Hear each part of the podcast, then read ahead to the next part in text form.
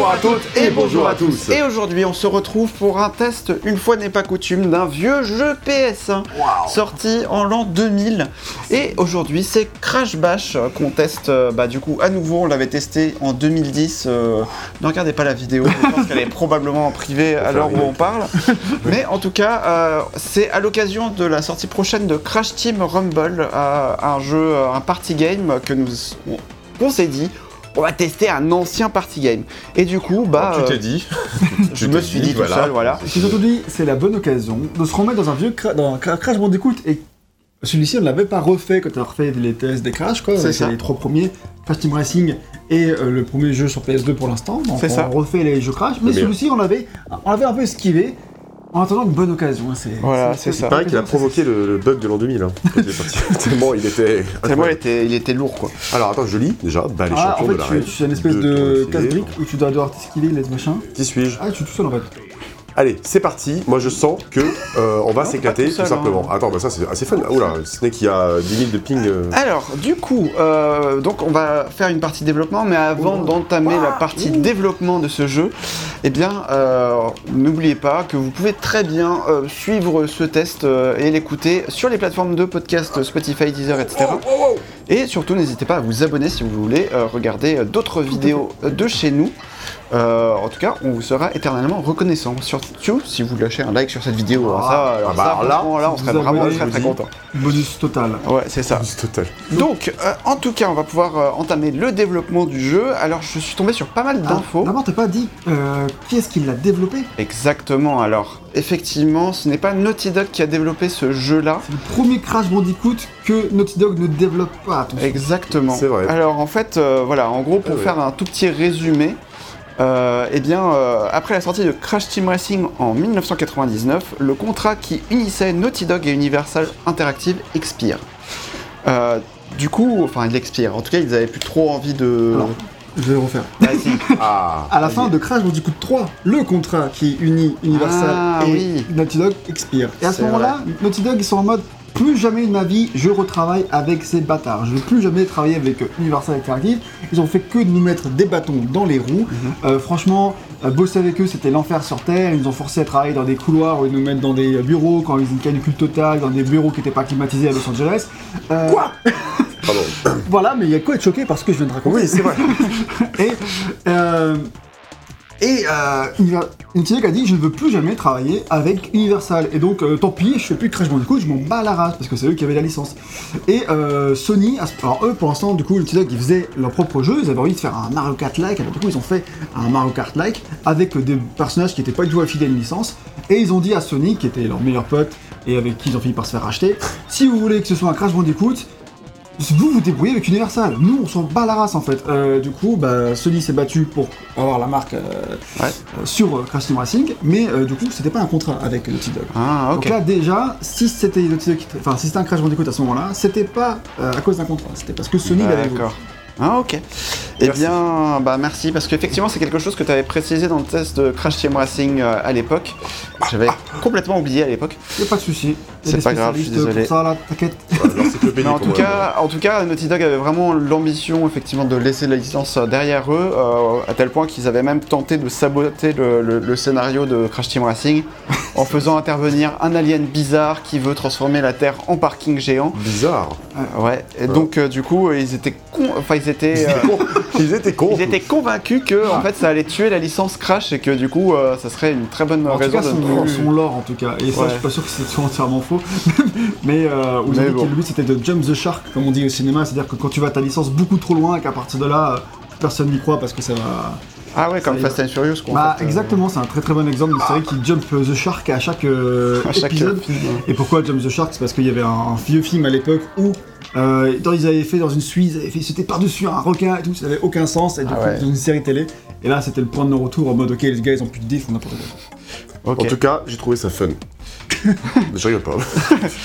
Eh bien, vois Ah, c'est bien. en tout cas, En tout cas, après euh, Crash Team Racing, euh, Naughty Dog part vers de nouvelles aventures. Il euh, commence à développer Jack and Daxter The Precursor Legacy sur PlayStation 2 et ils se font racheter par Sony, tandis que les droits de la licence Crash Bandicoot restent entre les mains d'Universal.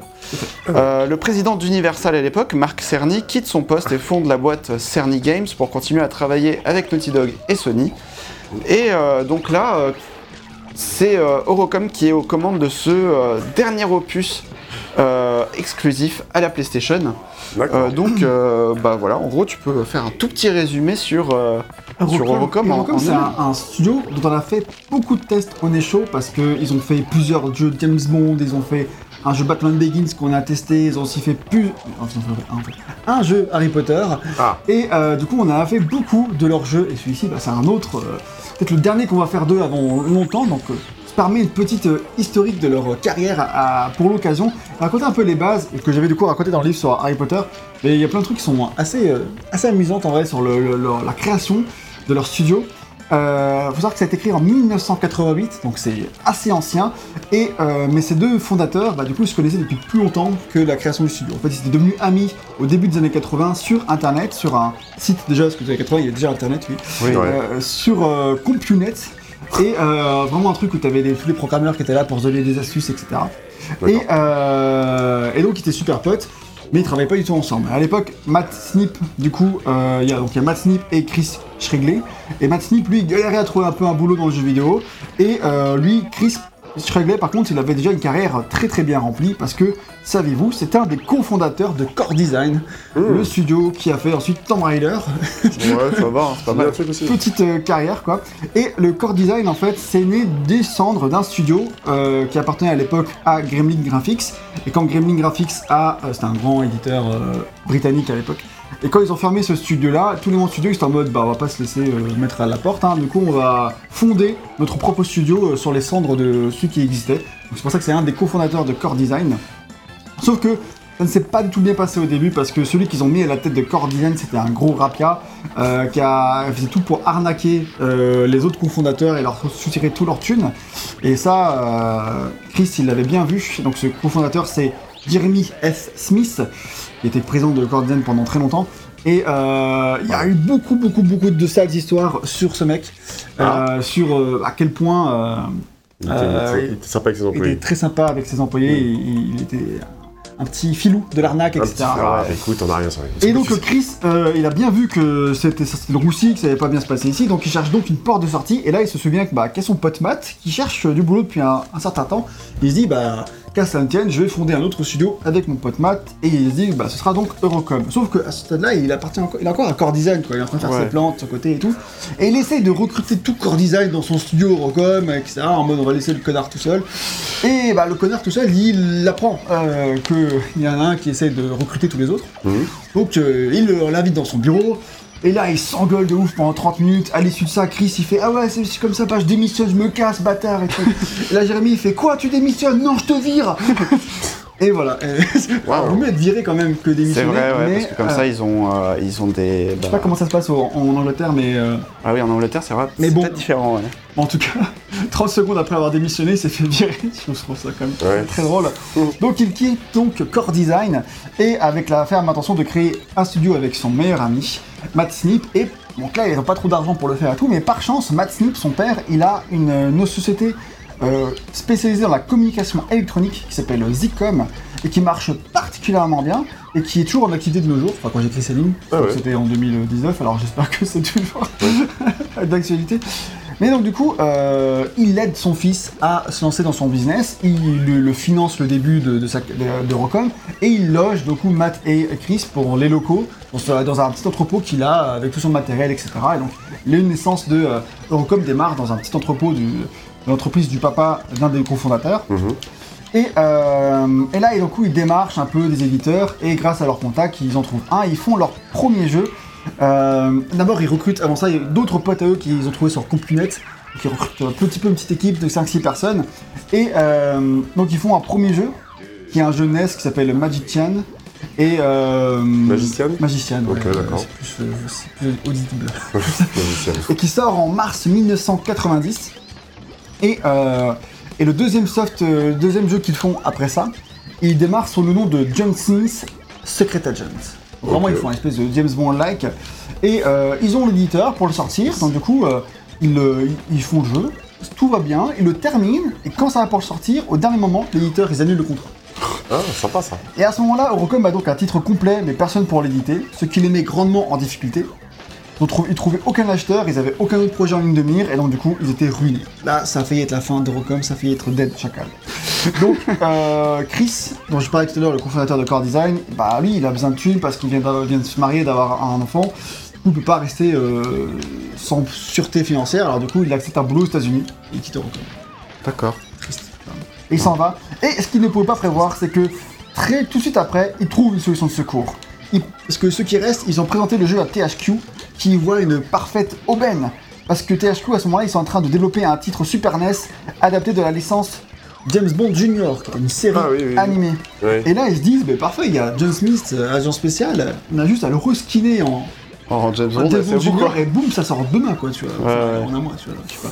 Et donc, du coup, c'est exactement ce qu'il fait. Il reskin leur jeu pour transformer en James Bond Junior et hop, James Bond sauve Eurocom de la faillite. Et ça, c'est bien une, bonne mission pour notre agent secret préféré. mec, il est fort, il est partout. hein. Il est partout. C'est ça. Et donc, du coup, après la sortie du jeu en 1991, le studio reprend du poil de la bête et euh, ils sortent plein de jeux au fil des années. Voilà, plein de jeux de licence tels que L'Arme Fatale, Hercule, Tarzan, etc. Ah Mais aussi Donald in Mao Malar, Duke Nukem 64, Mortal Kombat 4 euh, sur 64, je pense. Euh, ils signent avec plein d'éditeurs, ils font euh, des James Bond, Le Monde ne suffit pas sur Nintendo 64. Et après, euh, ils font bah, plein sur PS2. Euh, Nightfire, euh, enfin voilà, c'est vraiment plein plein plein de jeux et Des Harry Potter et la Chambre des Secrets. Ah oui. Euh, voilà, voilà. Et au moment où Chris est parti, bah, il a été un peu remplacé par un autre mec qui était recruté au même moment, qui s'appelle John Williams. Alors pas avec un H, c'est pas le compositeur célèbre du, Oui, bien sûr. Euh, De musique. De Harry Potter, musique. ouais. notamment. ouais. Euh, Et, euh, mais c'est un mec euh, que j'ai interviewé pour euh, mes mots sur Harry Potter, un mec extrêmement sympa, et dont euh, RL il a trouvé une interview de lui qui parle très bien de C'est comment ça. ils ont développé Crash Bash. Oui, oui, parce qu'en fait, euh, du coup, en- le 25 juin euh, 2022, il y a un fan de, de la licence euh, Crash Bandicoot. C'est assez récent, hein, euh, qui a fait, euh, qui a fait une, enfin, alors le YouTuber s'appelle 9mat2. Euh, il a fait une interview de, de- de John Williams, euh, du coup, euh, d'Eurocom, enfin, qui était chez Eurocom à l'époque. euh, dans laquelle il répond euh, aux questions de la communauté et c'est de là d'où viennent la plupart des infos que je vais citer juste après. En tout cas sur les infos de développement.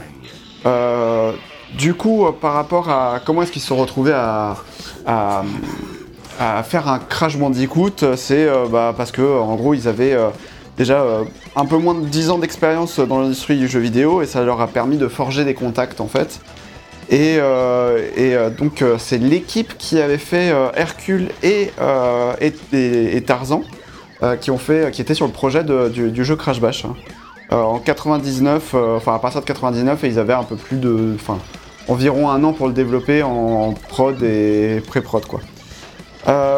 Naughty Dog, eux, ils avaient au préalable, ils avaient donné euh, pas mal d'assets euh, à, à Universal, euh, enfin toute la base de données artistiques, donc des concept art, le lore, etc., bah, les modèles 3D, les icônes, les- enfin tous les- toutes les choses comme ça.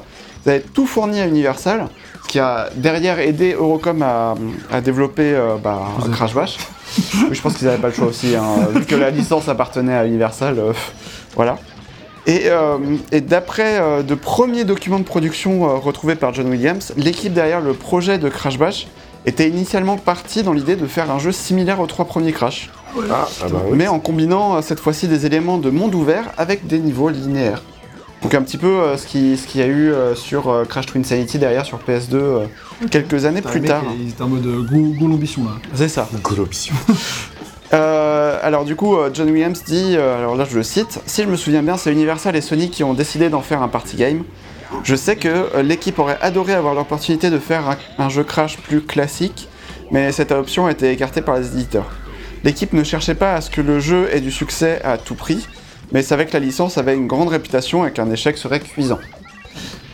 Côté créativité, le producteur affirme dans cette interview que c'est Eurocom qui pilotait le projet, euh, qui générait les idées pour ensuite les faire valider par Universal, Et que d'un autre côté, il y avait Marc Cerny qui était très impliqué. Il jouait aux démos, il faisait des retours à l'équipe, Je te dis, c'est Cerny Games quoi. Donc, Oui, c'est ça. Qui participe vraiment à C'est ça, voilà. clairement. Et euh, du coup, il faisait attention à ce que Eurocom soit fidèle à l'esprit du reste de la saga Crash Bandicoot. Mm. Euh, D'ailleurs, John Williams a toujours chez lui la bible euh, de, euh, enfin, de développement de Crash Bandicoot, qui euh, documente les personnages, les lieux, etc. Et euh, en gros, c'est un- c'est d'ailleurs un dossier euh, recouvert euh, d'une fourrure orange. Ouais, voilà. Euh, faites, euh, faites ce que vous voulez avec cette information. hein.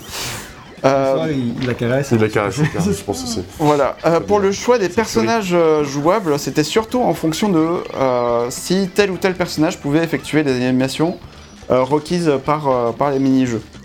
Euh, ah, Il y avait euh, beaucoup de, de conférences, enfin des... Il y, avait, eu beaucoup de, de- réunions, de conférences calls euh, qui, se sont faits à ce moment-là pour euh, déterminer euh, si, tel ou tel personnage avait sa place dans Crash Bash. Et, au, fi- au final, la, décision finale était prise par Mark Cerny et Sony. Cela dit, les personnages créés par Naughty Dog n'étaient pas suffisants. Et euh, Eurocom avait besoin d'un huitième personnage. Alors, l'équipe a d'abord eu l'idée d'un personnage féminin kangourou. Euh, je vous affiche un artwork, enfin un modèle 3D. Ah, il est beau. Euh, et de l'appeler Kangasu. Euh, Kangasu. mais, euh, Genre un, un kanga qui est bourré quoi. Ah ouais, ah d'accord. non. non, pas du tout, mais. Kangasu. Euh, sauf que Marc Cerny était un peu frileux à l'idée de pouvoir tabasser un personnage féminin dans le jeu. Alors qu'il y a déjà euh, Coco dans le, dans le jeu, hein, euh, bon. Peut-être qu'elle c'est pas une femme. Euh, C'est pas un personnage féminin, c'est tout. C'est qu'un c'est enfant, possible, hein, c'est vrai. Euh, ils ont fini par créer et le renommer euh, en Kangarilla, donc un mélange entre kangourou et gorilla. Godzilla. Mais euh, Sony avait quelques craintes euh, par, rap- pour- par rapport au fait de déposer la marque Kangarilla, et du coup le, le nom a fini par devenir Rila Roux. Alors on ne le voit pas. euh, voilà. euh, Rilarou. Voilà, c'est un personnage qui, euh, qui a été utilisé uniquement dans Crash Bash et qui refera, euh, enfin uniquement dans Crash Bash, je sais, je me souviens plus exactement du lore complet, mais en tout cas il est très très peu utilisé.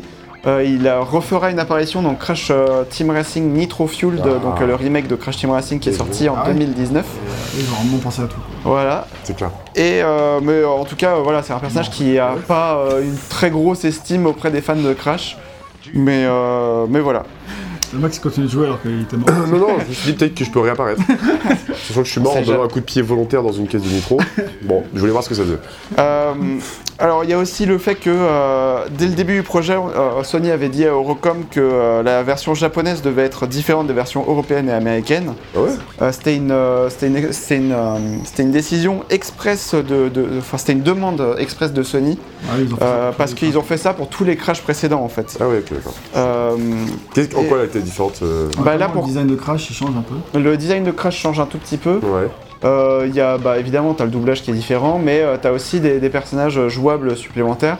Dans le cas de Crash Bash et de Crash Team Racing, tu as euh, Fake Crash qui est, euh, qui Ouais. est disponible par exemple, euh, qui est euh, disponible dans la version japonaise, mais pas dans la version Oui, européenne et américaine. Une publicité ou je sais pas quoi. euh. Parce que, euh, effectivement, Fake Crash, en fait, pour résumer très rapidement, euh, c'est que euh, il y avait euh, du merchandising qui avait été fait euh, de Crash Bandicoot, et euh, il était tellement moche, euh, parce qu'il avait des sourcils énormes, etc., que Naughty Dog, en voyant ça, ils étaient en mode Ah, mais c'est quoi cette, euh, C'est quoi ce- cette ce- cette, horreur contre- cette contrefaçon de, de Crash Bandicoot? Et du coup, ils l'ont euh, nommé Fake Crash et ils l'ont intégré dans euh, Crash Bandicoot 3, dans, dans certains easter eggs et des trucs comme ça. Donc ça c'est assez rigolo et du coup bah tu peux y jouer du coup dans la version japonaise de, de Crash Bash.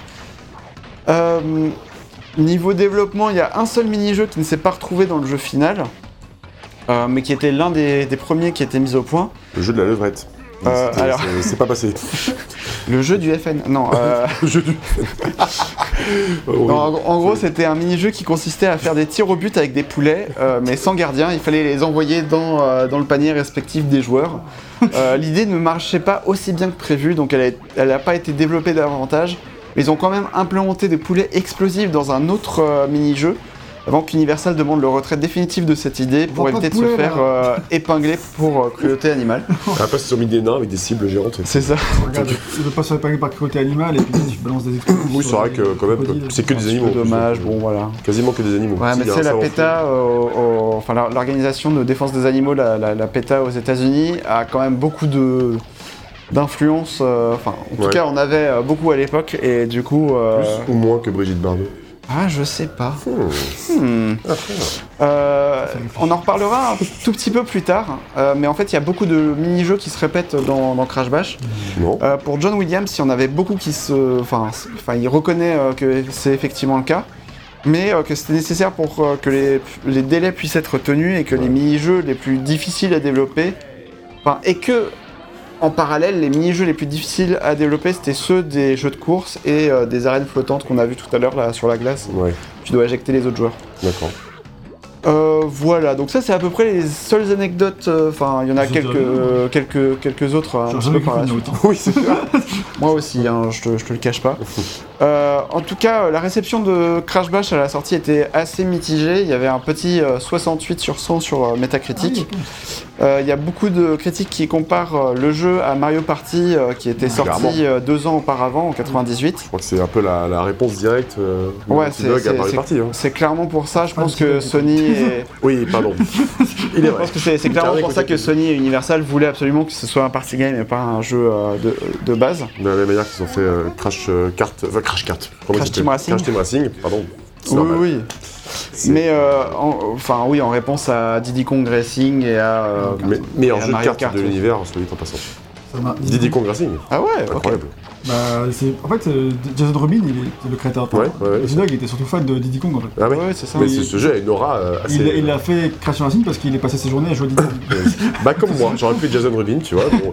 Non mais c'est vraiment un super jeu, hein. j'en regarde un très très bon souvenir. Je sais qu'il a une aura particulière et que les gens euh, entretiennent un petit peu au fil du temps. J'adorais un remake, voilà, sachez-le.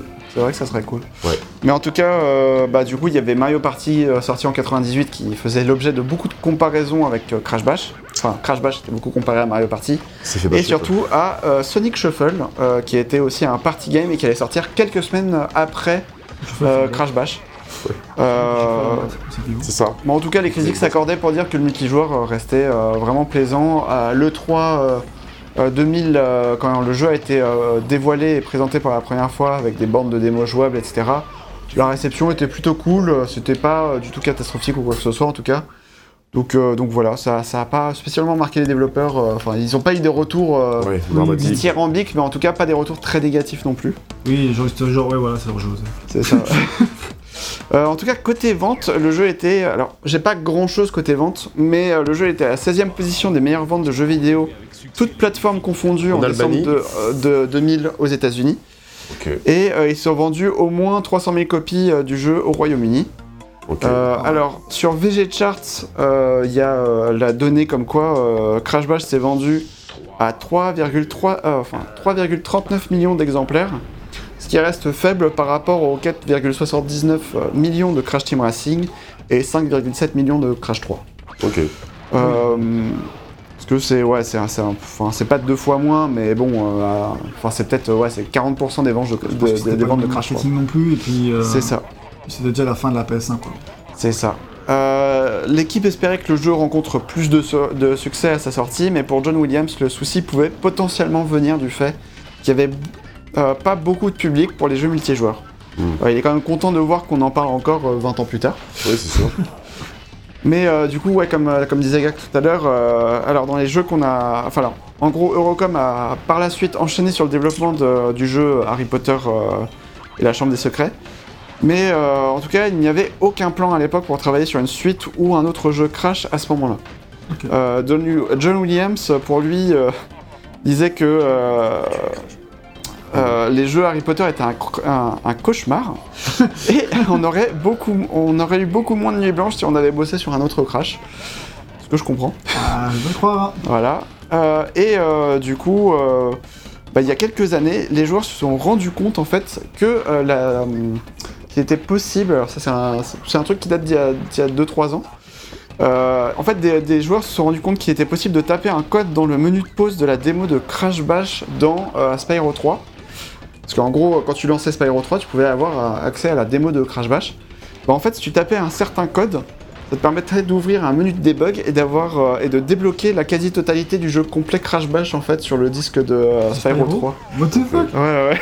Ah ouais, carrément. Donc euh, à part euh, le, le dernier étage qui était pas complet, enfin c'est les niveaux Spyro 3 est bonus. sorti en 2000 aussi. Ouais, ouais, ouais, c'est ça. Je trouve qu'ils avaient l'idée de mettre un- une démo dedans et tout.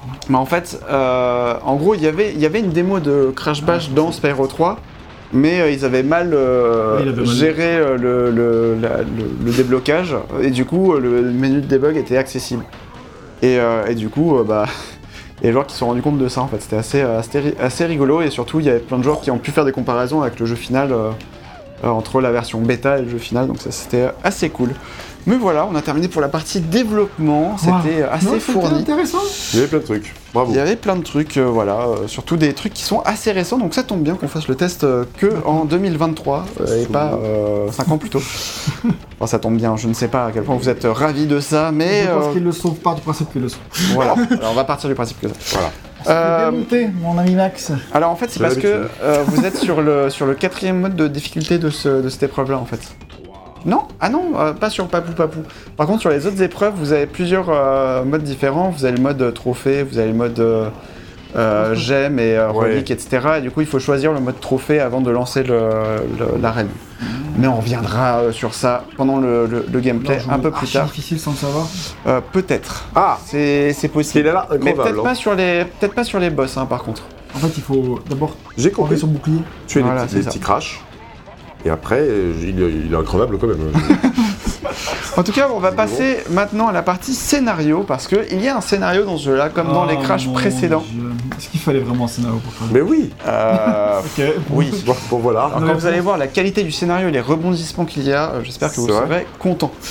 Euh, alors, en gros, le pitch principal, c'est euh, Uka Uka, qui est euh, le masque de Néocortex méchant, etc., et Aku Aku, le masque protecteur des gentils de, donc de Crash et de Coco. Il Uka se- Uka, il représente le mal en général. C'est et ça. Aku, le bien en général. C'est ça. Un peu le scénario de Lost. Ouais, un petit peu, ouais. Et en gros, ils veulent mettre fin à leur querelle éternelle et s'affronter. Mais ils ne peuvent pas parce que, entre guillemets, les anciens ne le permettraient pas. Du coup, ils assemblent deux équipes pour se battre à leur place et définir qui est le meilleur entre le bien et le mal. voilà. Sauf que. Ça, on dirait euh, Arès et, euh, et Athéna dans God of War. Ils peuvent, pas- ils peuvent pas se taper, c'est interdit par Zeus. Ouais, c'est Alors, ça, Du coup, ouais. ils, ils appellent Kratos. C'est ça. Et après, t'avais la suite. Il va se passer la même chose. Ça. Kratos va tuer sa famille. Sauf que Uka Uka a trop de méchants dans son équipe et Aku Aku n'a que deux gentils. Parce que euh, bah il a que Crash et Coco en fait. Parce qu'il y a vachement plus de méchants que de gentils. C'est ça le Ouais. droit de C'est- l'histoire. c'est ça. C'est la vie un peu. Hein. C'est un peu comme la vie, ouais. Donc c'est. C'est donc certains méchants comme euh, bah, c'est Teeny Tiger et Dingodil passent dans l'équipe des gentils le temps de la compétition. voilà. Ah, genre.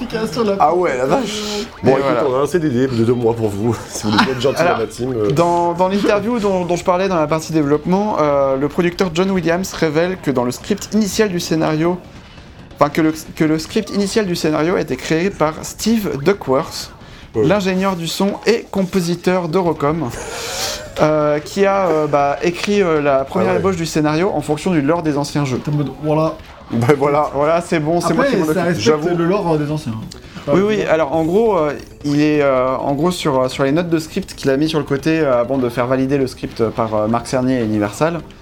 euh, en gros, euh, il est en mode euh, Ah, euh, est-ce que, euh, est-ce que l'idée des anciens c'est quelque chose qui est cohérent avec le reste de, de la licence, Mhm. etc., machin truc et tout Euh, Et euh, d'ailleurs, euh, bah. Oh, bien joué.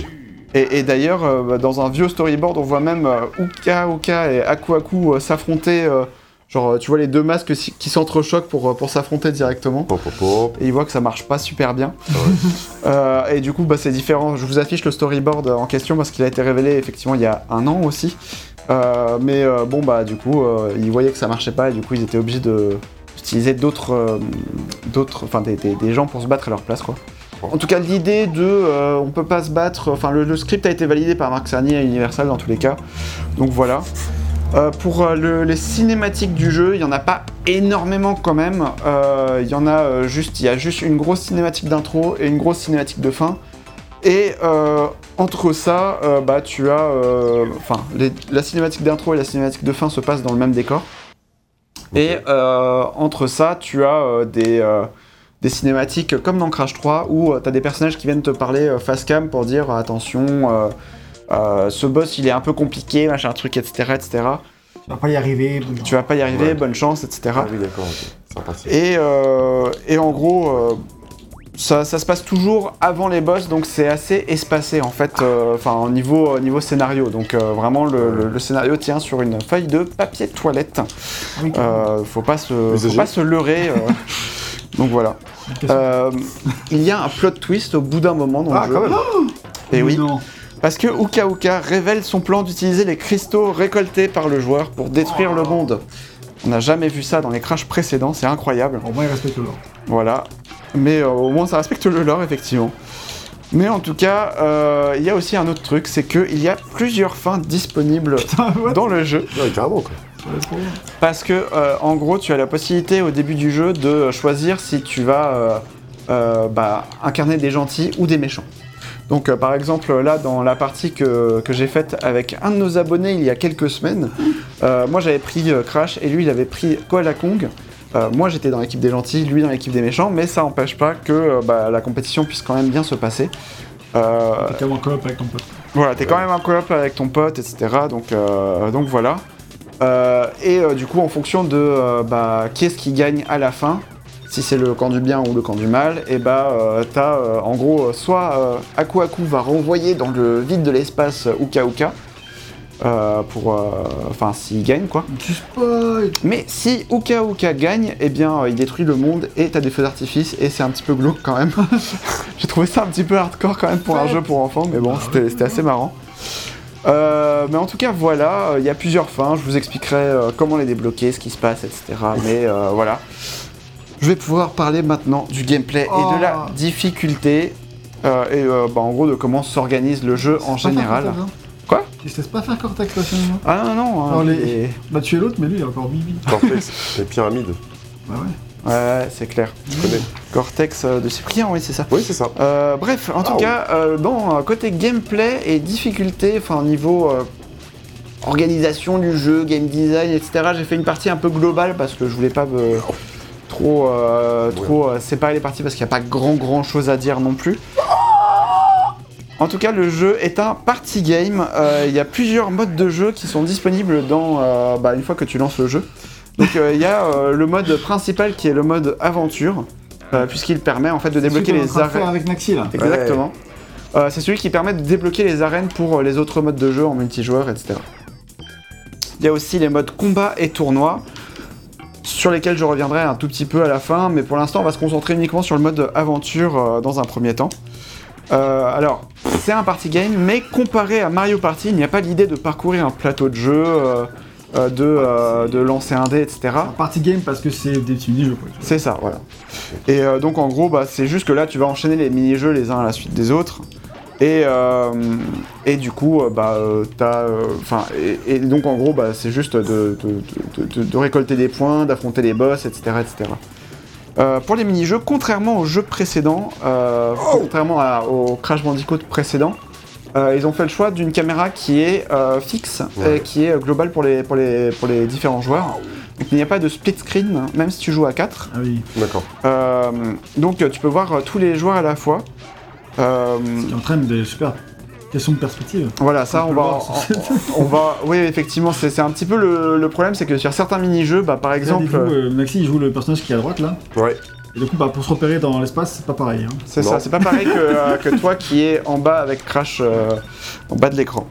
Euh, la caméra va, va, va, sur certains mini-jeux, va zoomer, euh, va se déplacer un tout petit peu, etc. Mais globalement, enfin pour, euh, pour en gros euh, se recentrer un petit peu sur l'action. Mais euh, globalement, c'est une caméra qui est assez fixe euh, en général. Donc, pas de split screen et euh, bah, du coup, pas de, enfin du coup, certains joueurs peuvent être désavantagés avec la, la- la perspective, effectivement. On les a fumés. Alors, en gros, pour ce qui est du mode aventure, tu peux le faire soit en mode solo, soit en mode coop. Là, du coup, on a pris une partie où euh, Naxi et, euh, et Greg peuvent jouer en mode coop. Pardon. Euh, en gros, dès le début de la partie, tu choisis euh, ton ou tes personnages. Et, euh, et en gros, bah, le joueur 1 peut choisir un, un gentil et le joueur 2 peut choisir un méchant et vice versa. Euh, vous pouvez tous les deux être gentils, etc. Voilà, ça, ça, ça change pas grand chose si ce n'est à la fin, à la toute fin du jeu. Mais du coup, vous resterez quand même en coop.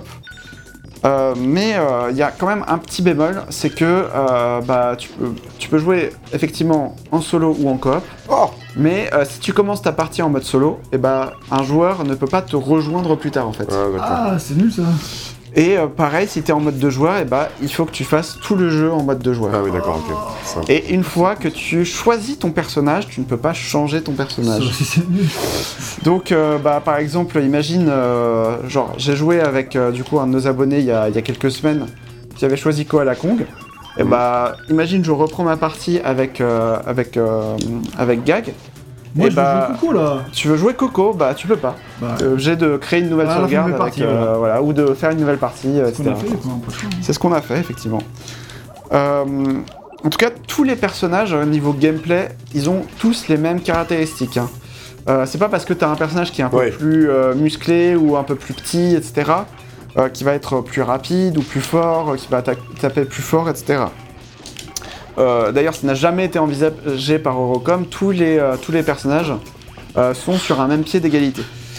Euh, par contre, ils avaient un outil pour grandement altérer les performances de l'IA, euh, bah, pour créer un sentiment de. Enfin, Ouais. probablement pour gérer une certaine courbe de, de difficulté en fait. Bon, le jeu plus injuste. Euh, mais en tout cas, ça, Par exemple. et euh, surtout pour euh, avoir des modes de difficulté en mode combat et tournoi euh, en multijoueur. Mais, euh, mais en tout cas, euh, ça se passe sans que le joueur se rende vraiment compte. Ah, le mec qui s'est mis les deux Donc, dans voilà. son front. Très bien, ça me va. En tout cas, euh, pour le mode aventure, tu te retrouves dans une warp room avec plusieurs épreuves disponibles réparties sur euh, plusieurs étages comme dans Crash 2 et Crash 3. Euh, il faut que tu termines toutes les épreuves et euh, à ce moment-là, tu accèdes à un boss et euh, le battre permet d'accéder à l'étage suivant. Jusque-là, c'est assez classique dans, dans- Oui. dans les jeux vidéo Crash. Euh, donc, euh, au premier étage, tu as quatre épreuves assez euh, tranquilles avec peu de chances de perdre. Et bah, tu as par exemple le, le, le- le- le jeu de palais à air pulsé qu'on est en train de, de voir à l'écran. Le meilleur. On a un autre où c'est Oh. sur une arène flottante et il faut éjecter les autres joueurs, tu as des petits bonus, Oh. des choses comme ça, etc. Et euh, un autre, bah, le- les pogo sticks qu'on a vu tout à l'heure, où tu dois colorer le terrain un petit peu à la Splatoon pour marquer un maximum de, de- de points. Euh, chaque euh, épreuve se déroule en trois manches gagnantes. Et euh, en gros, tu gagnes un trophée à la fin de chaque victoire. Euh, à ce moment-là, tu vois quelques déséquilibres. Il y a certains jeux qui sont beaucoup plus longs que d'autres. Oui. Euh, bah, par exemple, euh, quand tu es. Ça prend plus de temps par que la- le combat, tu sais, de... sur la glace. Ouais, c'est ça, ouais, par exemple. Ouais, le, le combat sur l'arène flottante où il faut éjecter les joueurs, ouais. Effectivement. Euh, donc euh, ça, c'est un petit peu chiant. Donc euh, quand tu as, un un score à atteindre, ou que tu as un nombre de vies défini, ou alors que tu as bah, typiquement un timer qui s'affiche en haut, les jeux sont généralement un peu plus longs. hein. Ouais. Euh, donc voilà, ça c'est un petit peu dommage. Mais bref, en tout cas, t'arrives à la fin du premier étage, t'as fini toutes les épreuves, t'arrives au premier boss, papou papou. Ça va, il est assez, euh, il est assez tranquille, Oh, ouais. sauf pour vous visiblement. mais euh, enfin voilà, il est un petit peu difficile, mais ça va encore quoi. Donc euh, voilà. Et là, t'arrives au deuxième étage. Euh, dans le deuxième étage, t'as 5 épreuves, dont 4 redites du premier étage. Donc ça, c'est ce qu'on est en train de voir effectivement. Mais euh, les redites du premier étage, il y a quelques petites variantes. Par exemple, euh, là, tu peux très bien attirer les, les billes sur ce jeu-là Oui. pour euh, pouvoir les éjecter euh, par la suite. Euh, tu as d'autres variantes, etc., des bonus euh, sur d'autres jeux, etc. Alors là, ils se mettent vraiment en mode euh, Ah, on y va quoi. On joue sérieusement. C'est la manche gagnante. Euh, et, et donc, euh, en gros, euh, et il y a du coup une dernière épreuve, du coup la cinquième épreuve qui est une nouvelle épreuve de- du deuxième étage. Euh, c'est les tanks euh, un petit peu à la Bomberman. Euh, et, euh, et du coup, tu finis ces cinq épreuves là. Et euh, tu te dis, bon, bah c'est cool, je vais pouvoir enchaîner avec le boss. Et là, tu arrives au boss et là, on te dit, euh, il te faut 6 gemmes et 3 cristaux. Et toi, t'es en mode, bah en fait, j'ai fait que récu- euh, récupérer des trophées jusqu'à présent. Sur T'as Facebook. ni j'aime ni des cristaux en fait. T'as Voilà, que c'est des- ça. T'as que, euh, bah en gros, euh, les, les, les, les trophées quoi. Et t'es en mode euh, un rien. petit peu, bon bah. Du coup, je peux pas accéder au deuxième étage, enfin au troisième étage quoi, tout de suite. Tu fais, euh, C'était où ces conneries? J'ai pas eu moi. Et du coup, tu te constates qu'en fait, Et ben en fait, il faut que tu refasses les, les jeux du premier étage, mais en difficulté supérieure, avec des variantes euh, euh, différentes. Donc euh, par exemple, euh, bah, t'as souvent. Enfin, c'est c'est en une manche hein, généralement. Euh, et euh, du coup, euh, tu as euh, des malus, donc tu as un temps euh, de, t'as t'as un temps, de- t'as un temps réduit pour tuer tes. euh, C'est vrai que là, Naxi a un seul point et euh, plus, un la- seul point de vie. C'est une version facile de ce niveau. non, Ah, zéro. c'est ça. Bah, je sais pas, les deux premières manches, c'était bien, et puis après, bah, c'était moins bien. Et, euh, et bref, euh, du coup, tu dois, euh, enfin, du coup, tu dois faire ces défis, défis un peu plus difficiles pour avoir euh, des gemmes et des, euh, et des cristaux euh, euh, en plus. Et là, en fait, bah, du coup, à ce moment-là, tu te rends compte que, bah, déjà, dans la plupart des cas, la difficulté est bien plus corsée en fait dans En ces fait, épreuves euh, supplémentaires là. une variante qui va être très claire. Là vous, là, vous voyez à l'écran ce qu'on a. Donc chacun a des. euh, on joue. le- Enfin, les gentils contre les méchants. Mhm. Mais euh, on a chacun une des vies indépendantes. C'est-à-dire C'est que moi, ça, il me reste deux vies, Naxil il en a plus, et en face, il en a 4 et 5. Euh, dans la variante, la première variante, ce qui va se passer, c'est que, en fait, on va avoir des points d'équipe. C'est-à-dire que quand toute l'équipe aura perdu ses points, c'est fini pour l'équipe. Mhm. Mais que les gentils, donc nous, on a moins de vie que les méchants, qui en ont le double de nous. Ah oui. Donc, on va oui. faire perdre deux fois plus de vie Mmh. que nous. Et ils sont. bah, peu importe le- les coups, si tu mets des coups contre ton camp, bah, en fait tu peux plus jouer à. Ah oui, Donc, oui, ouais, oui. c'est vraiment beaucoup plus difficile. Ouais. D'ailleurs, je vais te montrer. J'ai hâte d'expérimenter ça. Mais il y a- d'autres épreuves où effectivement, t'as un- enfin ce que je disais tout à l'heure, mais t'as un temps euh, réduit en fait pour éliminer tes adversaires et des fois, bah, si t'avais 1 minute 30 dans les trucs euh, de base, et bah, euh, genre euh, là typiquement t'as plus que 45 secondes, en fait euh, ça devient un petit peu plus compliqué. Complètement. Et, euh, et en fait, bah, en gros, bref, t'arrives au boss du deuxième étage et tu te dis, ah, bah en fait j'ai que, enfin il y a que 4 étages dans le jeu et tu te dis, ah mais je suis pas du tout à la, à la moitié du jeu en fait. Et du coup, bah c'est que des trucs où tu te dis, bon déjà, deuxième étage, il y a 4 audits différentes. Donc là, Nax et moi, on a 18 C'est vies et les ennemis ils en ont 30. Ouais, c'est ça. le même truc que tout à l'heure J'avoue. et on va essayer de gagner cette injustice. Ouais, ouais. C'est un peu compliqué. quand on y a joué samedi, on pas y a passé, je pense, 30 minutes. Ouais, à peu près, ouais. Mais euh, bref, là où je voulais en venir, c'est que euh, bah. Il y a, il y a plein, de, il y a, il y a plein de, de- de petits trucs où tu te rends compte, euh, côté expérience utilisateur, euh, et bah c'est un peu compliqué. Par exemple, là, si tu mets sur pause, euh, gag, Oh. et bah tu peux pas recommencer l'épreuve. Parce que là, Ouais. par exemple, t'es à ce Ah oui. Et tu te dis, ah bah merde, Ah, là c'est foutu pour foutu, euh, c'est bon quoi. Genre il te reste 3 vies et euh, ton équipe adverse, enfin l'équipe adverse en a 25, euh, tu te dis bon bah c'est foutu. Bah non, t'es obligé d'attendre qu'il t'élimine pour pouvoir. Généralement, s'il y a cet écart-là, ça va aller assez vite. oui, généralement oui, mais bon. Euh, bref, euh, sur ces épreuves de gemmes et de cristaux, généralement, bon là on le voit pas sur cette épreuve-là en particulier, mais euh, t'as soit un décor différent, soit un, Un- C'est selon les étages, parce que tout à l'heure on était à un décor euh, assez classique et là on est sous l'eau. Donc là, en niveau DA, c'est plutôt cool. en vrai. Ouais. Ouais, ça va, c'est sympa. Je te sens à mon avis. Mais, euh, mais bref, en tout cas, euh, donc ça c'est assez cool pour éviter la répétitivité. Mais c'est juste que deuxième étage déjà, t'as quatre épreuves qui répètent les, Wow, wow, wow les épreuves, les épreuves du premier étage, et en plus t'es obligé de, wow t'as, t'as- en gros dans- au deuxième étage t'as quatre épreuves euh, qui euh, reprennent les, les épreuves du premier étage, mais en plus tu dois refaire les, les épreuves spéciales, donc ça fait, pas euh, arrêter de refaire tes niveaux que t'as déjà fait. ouais. c'est ça ouais, ça c'est un tout petit peu chiant quoi. J'aurais pré- préféré 10 étages quoi. C'est ça. Euh, donc euh, en gros, euh, voilà, c'est un petit peu... T'as as déjà un sentiment de répétitivité qui se- s'installe à ce moment-là. Mais en tout cas, globalement, la difficulté est croissante. Euh, Enfin, en tout cas, moi de mon côté, j'ai trouvé euh, que c'était le cas. En fait, ça dépend à quel point tu, tu enchaînes les, les versions difficiles. là. Oui, oui, c'est ça. Il y en a certaines, bah. passes vraiment. Vu, on s'est fait démonter. Ouais, écoute, euh, moi je trouve qu'on est, je suis assez fier de nous. Mais après, euh, t'as quand même certaines épreuves qui sont plus corsées que d'autres en général aussi, quoi. D'accord. Bref, T'aimes bien ce mini-jeu, je dois te montrer le- l'étage de- dessus. Ah bah. Donc une fois que tu, euh, bref, une fois que tu arrives euh, au troisième étage, que tu bats le, le deuxième boss, etc. Euh, T'as euh, à nouveau six épreuves euh, sur, sur, le, sur le troisième étage, dont 5 redites de l'étage précédent. Euh, La nouvelle épreuve qui est rajoutée, c'est euh, une course en vue euh, isométrique que tu pourras euh, probablement montrer. Et donc du coup pour la course, euh, bah en gros c'est euh, c'est une course en vue isométrique comme ça et euh, du coup tu dois faire le plus de tours possible. Tu as des petits euh, bonus, horrible. t'as des petits trucs etc. C'est très très chiant. C'est un petit peu à la micro machine effectivement. C'est injouable. très très chiant. Et Oh la effectivement, comme j'avais dit tout à l'heure euh, dans la partie développement, c'est l'un des jeux les plus difficiles à développer, euh, qui étaient les plus difficiles à développer C'est pour plus difficile à Eurocom. jouer, hein. C'est plus difficile à jouer C'est plus encore. difficile à jouer effectivement. Un petit boost avec Donc voilà, donc ça c'était pour le troisième étage. T'as Une fait fois un que- tour. Une fois que tu atteins le, le, le- Ok. le boss du troisième étage, euh, bah du coup tu bats, enfin tu, tu arrives au quatrième étage et là du coup tu as à nouveau 6 redites de l'épreuve, enfin de l'étage précédent. Tu as 6 redites de l'étage précédent et une nouvelle euh, épreuve qui est pas Ah, je me terrible trop bien, je suis trop fier de moi. Pour lui mettre la misère, ça, ça. Je vais péter un câble Non Pardon, désolé, continue tes explications, mais Oh, merci. je m'en fous. Mais euh, bref, en tout cas, euh, une fois que tu bats le, le boss du troisième étage, tu arrives à la, au quatrième étage euh, et du coup tu as six épreuves qui sont des redites du troisième étage et une nouvelle épreuve qui est pas si terrible terrible que ça. J'ai toujours pas compris le principe de, de- de- de cette dernière épreuve. Quoi, la montre Euh, pff, non, pas obligé, hein, c'est pas la meilleure, mais bon. Si, si, on va changer de jeu. Vas-y, vas-y. Euh, et euh, du coup, euh, au quatrième étage, on t'introduit les reliques. Et là, tu te dis, ah merde, bah du coup, je dois, Ah oui, je dois t'as avoir des reliques. encore retourné à un, c'est ça. Au final, heureusement, c'est pas le cas. Euh, les reliques, c'est vraiment totalement optionnel, comme dans euh, Crash Bandicoot 3.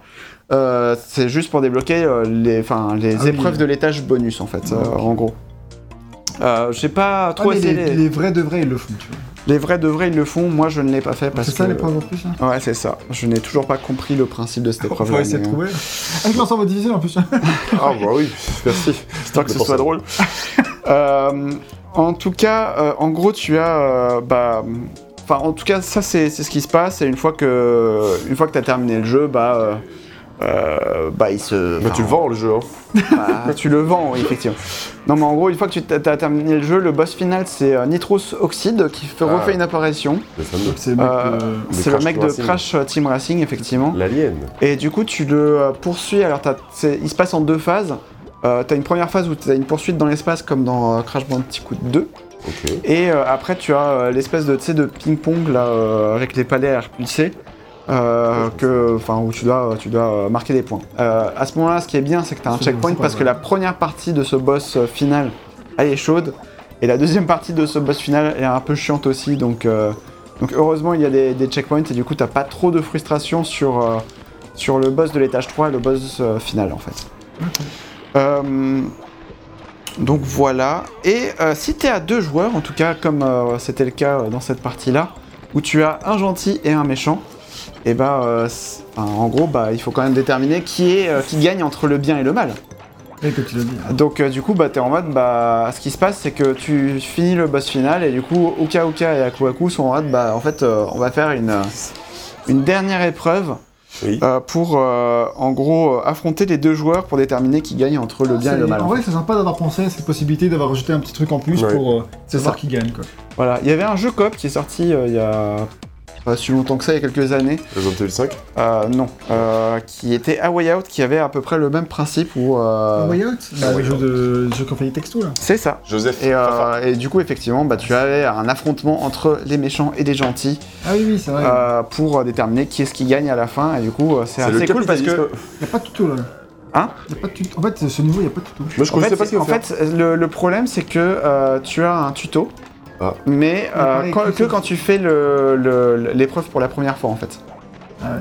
Donc quand c'est là on est en train de vu que là on est en train de refaire l'épreuve qu'on a déjà faite par ailleurs, Ouais, je vois. bah du coup tu n'as Mais plus du accès coup, pourquoi il y a des ballons qui me cognent et d'autres Oui, non Alors en fait il faut avoir les ballons de ta couleur. euh, C'est ce qui je- me semblait, mais. Donc en gros bah Crash doit récupérer les ballons jaunes parce qu'il a un rond jaune en dessous de lui. Ah, c'est le rond jaune, je crois que c'est la couleur du vêtement. Ok, d'accord. Non, non, non. Merci. Et du coup voilà, euh, désolé, euh, effectivement je, je peux pas euh, faire tout pas- à la fois. Y a pas de ballon jaune, là, comment je fais Bah là, si il y en a un euh, là-bas. Il vient justement d'apparaître. hein. Ah ouais. Il faut croire en Bref, ça, euh, en tout cas, euh, au total, tu as 7 catégories globales de mini-jeux, donc euh, c'est pour ça que tu n'as que 7 épreuves différentes au quatrième étage. Et euh, tu as 22 épreuves, tu as 22 épreuves dans euh, l'aventure principale, plus 6 épreuves bonus à débloquer par le biais des reliques. Euh, faut à peu près entre 7 et 8 heures pour finir le jeu en atteignant euh, le boss, enfin pour atteindre le boss final et en battant le boss final. Euh, pour les défis des reliques, euh, il ne s'agit pas de finir l'épreuve dans un temps record, mais juste de battre les champions euh, de l'arène deux fois d'affilée. Euh, donc voilà, c'est pas, enfin, c'est un peu bizarre que les reliques ce soit pas des défis de temps, etc. mais bon, c'est pas trop grave. Oui, est-ce que c'était ça C'était ça pour, euh, c'était pour des contre-la-montre pour les, les Crash Bandicoot précédents. Et c'est hyper injuste, genre tu trouves aucun truc pour toi, les mecs ils, ont- ils font deux fois plus de score, font. Euh, ouais. Ouais, je sais pas Bon, voilà. Pour ça, j'avais dit, il était pas terrible ce jeu-là. hein. Je ne vous avais pas menti. Alors, en tout cas, côté gameplay, euh, il y a les bruitages et les tirs qui sont différenciés entre les joueurs sur certaines épreuves, ce qui est assez cool pour euh, comprendre un peu plus ce qui se passe à l'écran. Et, euh, et en fait, il y a un autre bémol pour le multi, c'est qu'il est essentiel de débloquer les épreuves via le mode aventure au préalable. Donc en gros, euh, quand, tu as, quand tu achètes le Ah jeu, oui, tu as le pur multi, pas genre compétitif, Mmh. etc. euh, T'es obligé de faire du solo pour le pur multi, ouais c'est ça. Veux jouer à 4 avec des potes dans l'idée. Ouais, Il c'est faut ça. que Quand même, tu fasses. euh, Il faut que, quand même que tu fasses le mode solo au préalable. Ce qui est un petit peu handicapant quand même, parce que bah, euh, tu te dis, bah, Crash Bash, jeu multi, bah, j'aimerais bien accéder à toutes les épreuves. Bah, tu ne peux pas. Ouais. Euh, normalement, tu as des cheat codes qui sont référencés sur les sites de jeux vidéo euh, à l'époque. Ils n'ont jamais marché pour moi, parce que tu avais notamment un cheat code qui te permettait de débloquer toutes les épreuves. Ils n'ont jamais marché de mon côté, euh, que ce soit sur la version Platinum ou euh, normale, et du coup, bah, c'est un petit peu frustrant. Là, je vais expliquer un axi comment ça marche, parce que Allez. là, on a plus le truc qui paraît d'agripper. Ah, Par contre, du coup, maintenant, euh, il faut récupérer. Il y a, on dirait, on se faire euh, dévoiler par un mec qui arrive au milieu. ah oui. Et en plus, euh, il y a un, tout un système d'aimant qu'il faut récupérer qui apparaît à gauche ou à droite de ton écran, de ton côté. Ouais. Et euh, à part ça, quand, ce que là j'ai chopé, tu vas voir, je vais repousser les balles. Sans même euh, apercevoir s'approcher de moi. D'accord. Ok. Si les ennemis ont ça, bah tu leur envoies des balles et puis Ouais, tu bah envoies oui, bien C'est sûr. ça. Mais ça, c'est le meilleur jeu, ça. Je sais y pas. a l'idée, mais en fait, tu vois, il il y a un bout d'un moment où au début c'est sympa, après ça devient hyper injuste. Genre, tout Ouais. à l'heure, le truc qu'on a fait où tu pouvais attraper les balles et les renvoyer, Ouais. ça c'était plutôt rigolo. Ouais, c'est plutôt sympa. Et au troisième mode difficulté, tu te bats contre les ennemis, mais Tu ne peux pas agripper les toi balles. tu peux pas les agripper. Mais eux, Mais eux, oui. Ah, c'est vraiment c'est injuste, quoi. Oui. c'est vraiment injuste. Et t'as besoin de ces trucs-là pour avancer le Bah ouais, d'accord. Ouais, ouais. Du coup, t'es là en mode, mais. Attends, on a, quitte au bout d'un moment. Ouais, je crois. Ouais, ouais. Je crois que euh, Julien il va continuer, mais T'as moi crash quitté. je- Non, je- non, je- de toute façon, il était déjà 2h du matin, donc euh, franchement, flemme. Je suis en train de péter un câble, moi, sur le Ah, canapé, ouais. mais ils se foutent de la gueule, ils sont juste injustes, quoi. Enfin, tu peux rien faire, les mecs, ils te, ils te visent boum, boum, boum, ils peuvent tout te repousser. Non, j'avoue, le truc de repousseur, tu l'avais plus, eux, ils l'avaient. Enfin, genre, tu peux, tu peux rien faire, quoi. Ouais, bah là, je suis mort. Voilà. Euh, en tout cas, dur. pour le, pour le mode multi. Encore, c'est le mode facile de ce mode-là. Après, t'as. Oh putain. oh les gars. Après, t'as pire, quoi. Effectivement. Euh, du coup, par rapport au mode multi euh, compétitif, donc euh, tu as deux modes de jeu. Tu as le mode combat et tu as le mode tournoi. Euh, le mode combat, euh, bah, en gros, c'est euh, genre, tu peux euh, jouer à, à- euh, en mode chacun pour soi, donc en 4 quatre joueurs, enfin 4 joueurs les uns contre les autres, ou en mode euh, équipe 2 contre 2. Euh, et euh, tu peux régler la difficulté de l'IA pour la mettre en facile, normal ou difficile. Ce n'est pas possible dans le mode aventure. Et euh, le nombre de, de manches gagnantes, etc. Mais il y a quand même du friendly fire quand tu es en coop. Donc par exemple dans le... Bah là par exemple tu peux très bien bousculer ton pote en dehors de l'arène ou dans le jeu précédent tu peux quand même envoyer des, des balles Putain, que ce soit vraiment injuste. J'espère que ce soit vraiment injuste, effectivement. Euh, pour euh, le mode tournoi, en fait, Oh, c'est oh, oh. comme euh, le mode bah, tournoi, enfin, ou championnat Oui. de, de Crash Team Racing. C'est-à-dire que tu vas enchaîner quatre épreuves euh, les unes à la suite des autres. Euh, et en fonction de ça, bah, sur le nombre de manches que tu gagnes, tu vas gagner des points. Et en fonction de ce nombre de points, eh bah, tu auras le classement final sur un podium, etc. Donc, euh, bah, en gros, euh, il faut quand même avoir euh, l'autre bémol, c'est qu'il faut quand même avoir débloqué les quatre épreuves de chaque catégorie pour pouvoir lancer euh, la catégorie du tournoi, quoi, en fait. Donc, par exemple, euh, pour ce- ce- ce- 'fin, la cat- cette catégorie-là de, euh, de mini-jeux, il faut que tu aies débloqué dans le mode solo les quatre épreuves euh, bah, Ah ouais. pour, pour pouvoir jouer au mode tournoi de Ah ce ouais. mode-là. Sur les tâches D'accord. 4, quoi. Ouais. C'est ça, ouais. Donc, euh, donc voilà. C'est à peu près tout. En tout J'ai cas, la victoire avant que je meure. C'est C'est- incroyable. Sympa. en tout cas, le, le- en tout cas, Crash Bash est disponible euh, en, PS1. jeu, en jeu. Dans les bacs.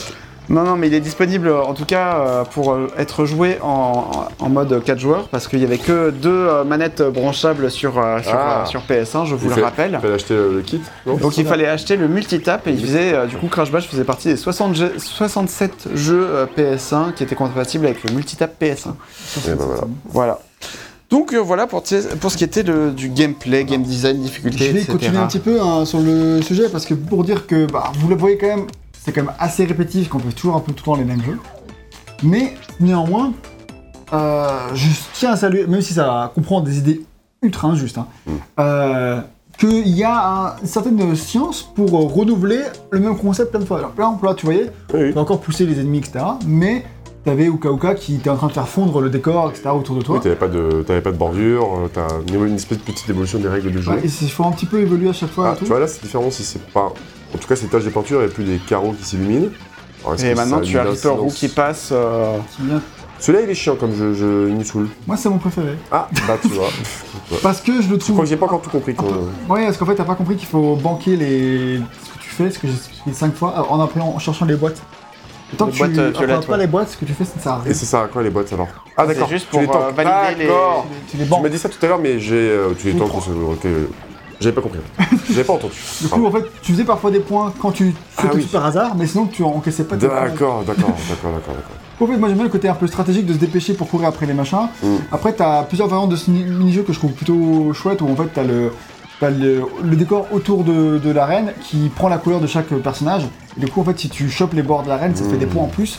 Et, euh, et du coup, chacun joue un peu sur le côté et ça tourne, tu vois. Il faut que tu fasses des boucles pour valider les points et pas utiliser les caisses euh, violettes pour valider les points en fait. Ouais.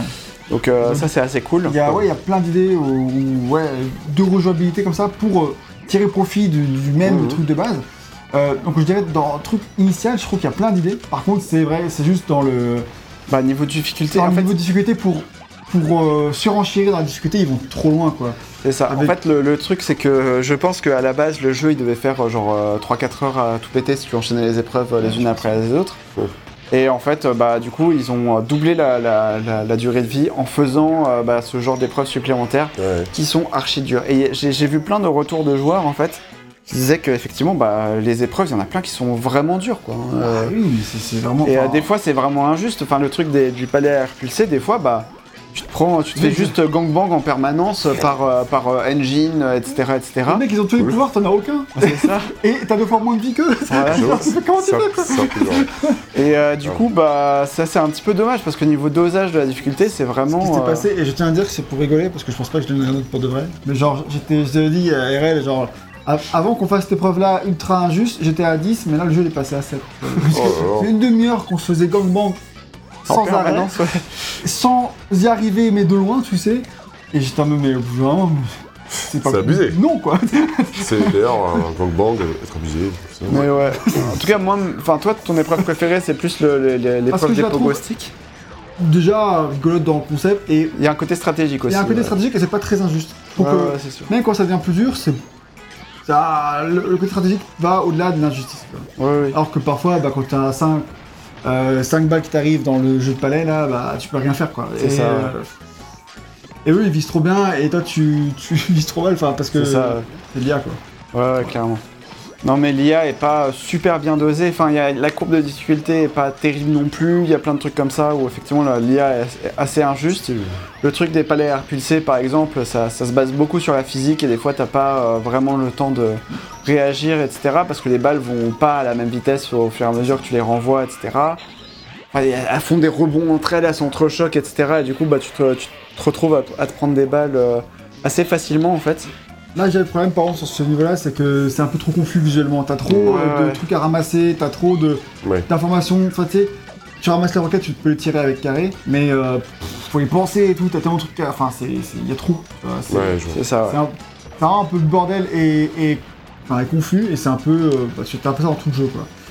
Euh, dans les difficultés supérieures de cette épreuve-là, euh, tu as, enfin dans les défis gemmes et euh, cristaux, euh, il faut pas que tu te fasses toucher par, euh, par de la TNT par exemple. Donc tu en direct. Sinon tu meurs direct et t'es obligé de recommencer. Donc il y, a plein de trucs comme ça où t'es en mode bon, c'est super compliqué.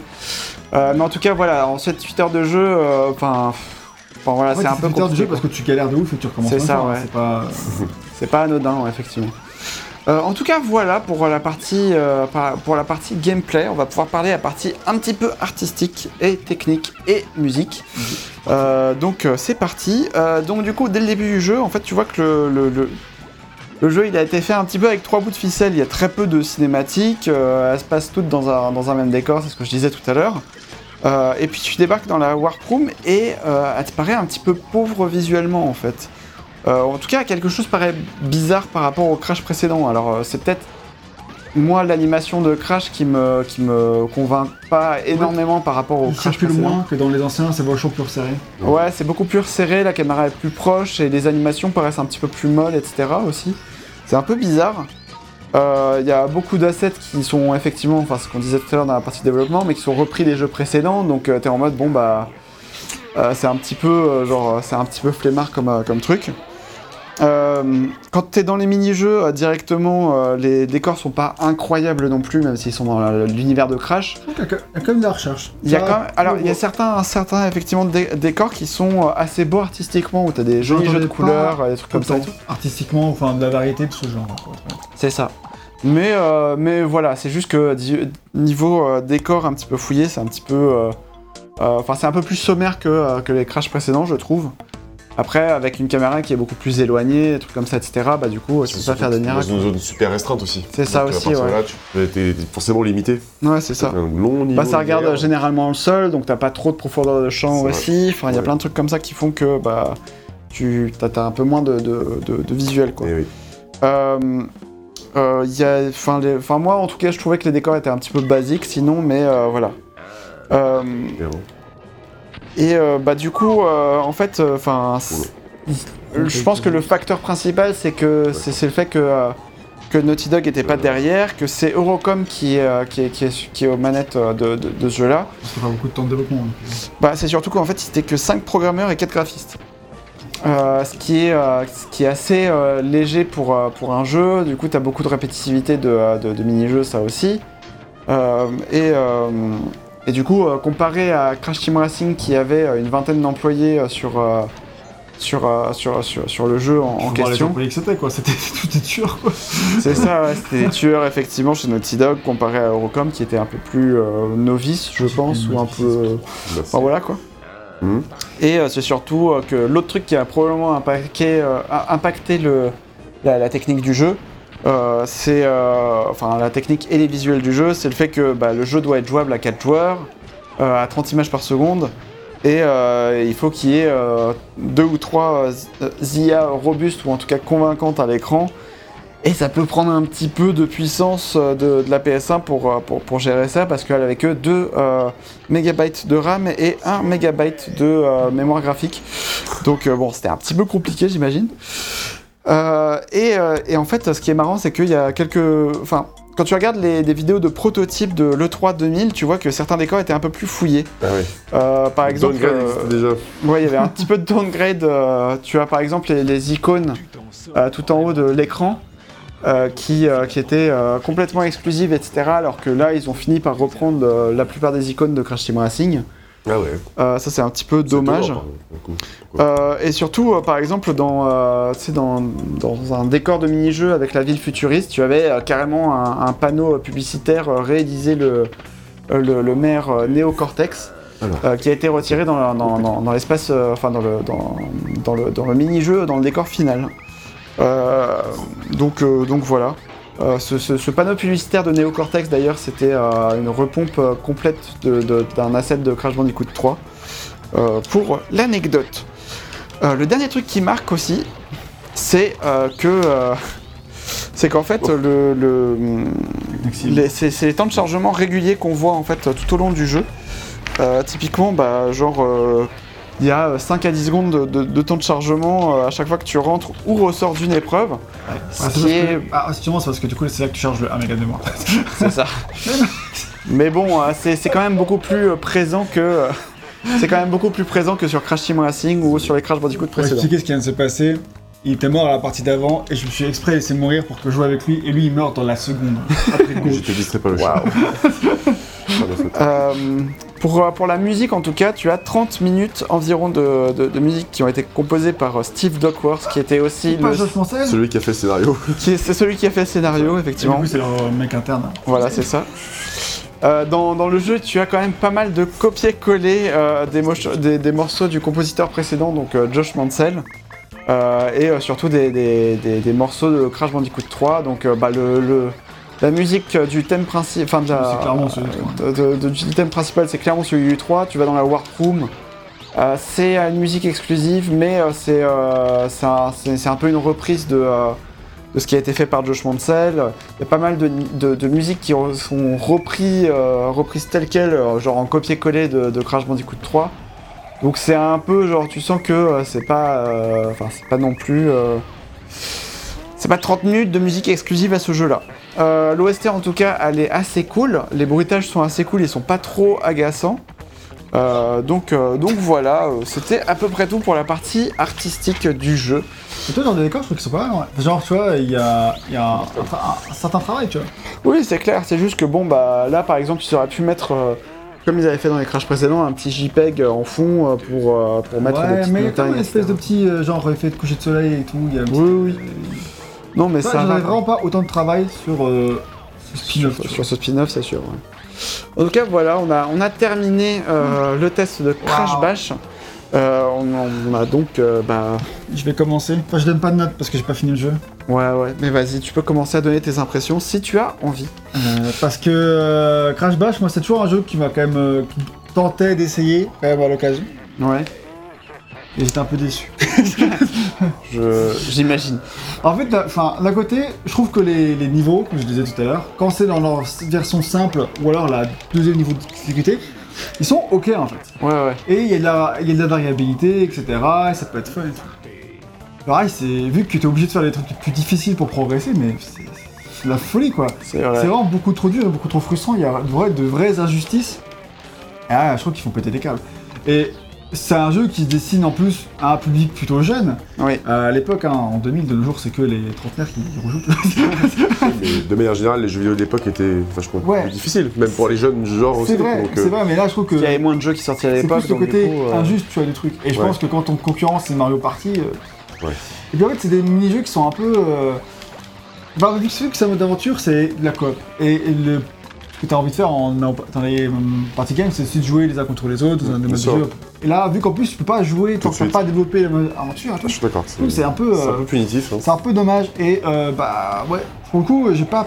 alors, à certains, sur certains trucs j'ai quand même bien rigolé, je me suis quand même bien amusé, c'était quand même sympa, sans être brillant, oui. etc. Mais euh, sur le temps qu'on a joué, j'ai passé plus de temps à recommencer le truc, me casser les couilles, qu'à euh, m'amuser. Et euh, ouais. si j'avais donné une note, je pense qu'elle serait euh, Bah, de la moyenne. ou égale à la moyenne, ouais. Je me Mais- doute. Puisque j'ai pas terminé, que je suis pas allé au bout de l'expérience, on va... je vais euh, me dédouaner Ok, de la note. ça marche. Pour ma part, euh, j'ai joué environ 35 minutes et euh, je pense avoir bien cerné le potentiel du jeu, c'est un 17. je me dis, pas besoin de jouer plus longtemps. Non mais en tout Euh. cas, euh, bah, Ratchet Blaster, lui, il avait euh, beaucoup kiffé le jeu à l'époque. Je rappelle qu'il est Ratchet Blaster pour ceux qui, qui C'est vrai. découvrent depuis même ne serait-ce que 5 ans, ils savent pas qui c'est. Oui, c'est sûr. Et oui, il y avait euh, quelqu'un avant vous, ok C'était un ancien- sixième membre du Nesho. C'est ça, avait- c'était euh, le sixième membre du Necho, effectivement, euh, il adorait le jeu, et je me souviens qu'une fois il nous avait invités chez lui à, Angoulême, et du coup on avait joué à Crash Bash Pendant pendant, deux semaines pendant- d'affilée. pendant une soirée, justement pour terminer, de Stockholm. non, mais justement pour terminer une épreuve qu'il n'avait pas réussi à terminer en coop euh, avec sa sœur euh, 15 ans auparavant. Diddy Kong Racing là un peu, hein. Ouais. Ah, je te le dis, mon gars. bah, si, si, Diddy Kong Racing, il y a des Il y a niveaux. du vol un peu. Ah oui, bah oui, bah ça ressemble euh, comme Ça de m'a plus penser au buzz de fin de Crash 2 perso. Oui, oui, c'est ce que, c'est ce que je disais tout à l'heure euh, pendant le. Si t'avais écouté. si t'avais écouté. Oui, oui, j'ai Ouais, entendu. sympa. Un point en plus, on passe à 9. C'est- Tu vois, c'est pas si mal. C'est pas si Non, non. mal. non, mais ouais, je pense qu'il y a quand même des idées, et puis voilà, ça reste quand même pas. Enfin. c'est- Je veux dire, c'est Ouais, ouais. pas facile de faire un party game comme ça. Je pense qu'il y a pas d'idées, et encore une fois, je tiens à dire que j'ai salué les idées. Mais là, Ouais, le côté frustrant, etc., c'est pas possible quoi. Je pense qu'il y a plein de gens, comme, comme tu commences à aborder, qui ont été fans de ce jeu à l'époque. Et ça m'étonne pas parce que euh, quand tu jouais à ces jeux-là, quand t'avais, euh, je sais pas, entre 8-10 ans, voire un peu plus, bah tu peux clairement t'amuser en coop, etc., avec tes frères, tes frères et sœurs, et tu passais de, de bons moments. En plus, si t'es fan de Crash Bandicoot, je Ouais, pense c'est qu'à l'époque, tu pouvais le- être plus généreux à son égard, mais de nos jours, contrairement aux autres jeux Crash PS1, y compris Crash Team Racing, qui se rejouent encore bien et qui ont gardé leur intérêt, celui-ci, je pense que c'est plus Ouais. compliqué de se relancer ça. sur 2023. Quoi. Non, c'est clair. Euh, bah, en tout cas, ouais, pour mon, pour mon avis de mon côté, euh, j'ai. euh, alors, pour. pour euh, enfin, je- je- j'en ai pas parlé en, en introduction du test, mais en tout cas, euh, moi, c'est un jeu auquel j'avais joué quand j'étais petit, euh, que bah, j'ai toujours la jaquette, enfin, j'ai toujours le jeu, etc., sur, euh, enfin, chez moi et tout, quoi. Ça fait partie des, de, la, de la dizaine de jeux PS1 que j'avais euh, à l'époque. Ah oui. Euh, Tu l'as et- fumé ce jeu alors Hein Tu l'as fumé alors Bah ouais, bah, j'en avais pas beaucoup, j'avais surtout euh, j'avais les 4 Crash, euh, Crash Bandicoot euh, précédents et euh, quelques autres jeux euh, vite fait euh, par, à, à côté quoi, donc euh, notamment des jeux de course. Et, ça fait rien. Hein on tire sur des trucs et. Ouais, ouais, c'est. En fait, la. Non, mais ouais, le, le, le, le- la, la hitbox des. des, des, des- Je retire ce que j'ai dit, Des c'est lasers. La hitbox des lasers est très petite. Mais en tout cas, euh, voilà, en tout cas, moi j'y avais joué. J'y avais joué à l'époque en solo. J'y avais joué avec un ami. euh, J'y avais joué à 4 en multijoueur euh, lors d'un anniversaire d'une camarade de classe euh, à l'époque, etc. en 2000-2001. Donc euh, voilà, c'est un, jeu pour lequel euh, j'ai un petit peu un, un, un- un- peu d'affect, un peu de passif. Mais euh, quand j'y joue euh, 23 ans plus tard, c'est un peu compliqué quoi. Phrase Enfin, fait mal quand même. c'est dur, hein. c'est- un peu compliqué parce que bah, du coup il a été assez frustrant, assez difficile et, euh, et disons que pas mal de répétitivité, etc. Quoi, en fait, et, euh, et je me souvenais pas que c'était un jeu qui était particulièrement euh, exceptionnel. Je me souviens que quand j'étais petit, c'était pas genre euh, mon jeu préféré ou quoi que ce soit. Mais, euh, mais mine de rien, bah, il a, enfin, ça, enfin, mes impressions se sont un petit peu dégradées au fur et à mesure des années, tu vois. Donc, euh, donc voilà. C'est un petit peu dommage, mais en tout cas, voilà, c'était euh, l'occasion de, euh, de, de- de refaire euh, ce jeu pour euh, la sortie de Crash Team Rumble. En tout cas, de mon côté, je mettrais un 12 sur 20. 12 quand même. Oui, parce que Je en pas un multi, 8 c'est- pour compenser. J'ai mis 17, lui, je sais pas. Waouh, alors je mets 2 alors. Mais pour vraiment compenser là.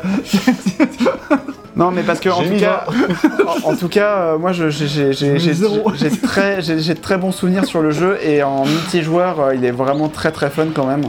Euh, on n'a on pas joué tu- en compétitivité en compétitivité, oui. compétitivité- Bah, en vrai, t'as quel mode qui sont. Ouais, si, je pense que ça va être même drôle en compétitivité. En vrai, c'est c'est super drôle, quoi, parce que, enfin voilà, quand t'es à 4 comme ça, ça, ça peut être super marrant, quoi, mais euh, là, effectivement, le mode solo, il, est, il, est- il entache pas mal l'expérience, malheureusement. Donc, euh, c'est pour ça que... Chat. Bah, C'est pour ça que je donne 7 comme ça que le dingue il va gagner quoi. Oui, mais j'ai trouvé plus agréable.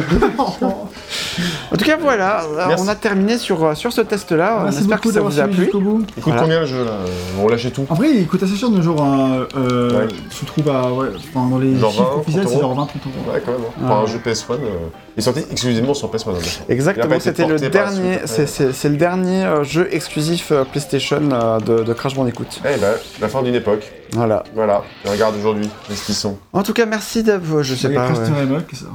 Ça C'est se ça. passe mal. 4 PS5 et Ouais. Ouais, profitons-en, hein, parce qu'après, euh, ça sera peut-être exclusif avec Xbox. ouais, c'est vrai. Profitons-en, t'as raison. Putain. Euh, en tout cas, voilà. C'est vraiment la fin d'une époque, c'est bon. Ça- ça- Là, oui. On se laisse là-dessus, on se retrouve euh, prochainement pour une nou- nouvelle vidéo. N'hésitez pas à vous abonner si ce test vous a plu et si vous voulez euh, regarder d'autres tests de notre chaîne. Euh, vous pouvez également euh, nous suivre sur, euh, sur Facebook, Twitter et écouter nos tests sur euh, Spotify, Deezer et les autres plateformes de podcast de vos choix. En tout cas, euh, si vous voulez aussi nous soutenir sur euh, Tipeee, euh, c'est également possible. Vous pouvez mettre euh, ce que vous voulez comme, euh, comme, euh, comme argent en fonction de vos moyens et si vous avez envie surtout. Euh, donc voilà, vous voyez que Et on John a. Williams, il était seul producteur avec Mark Cerny, c'est quand même ultra la classe. Marc Cerny, quand même, aujourd'hui, quand tu vois ce qu'il fait, c'est l'architecte de la PS5 et tout, et de la de la PS4, ouais. C'est marrant. Le- Mais le- voilà. Le- On se laisse là-dessus, on se retrouve bientôt et euh, bah merci d'avoir suivi cette vidéo jusqu'au bout, ça fait six fois que je le dis, Oui. mais euh, c'est pas grave, il y a beaucoup de répétitivité dans Crash Bash donc c'est normal. Merci, merci d'avoir suivi cette vidéo. Aïe, Sachez-le. À bientôt. merci. Ciao. Ciao.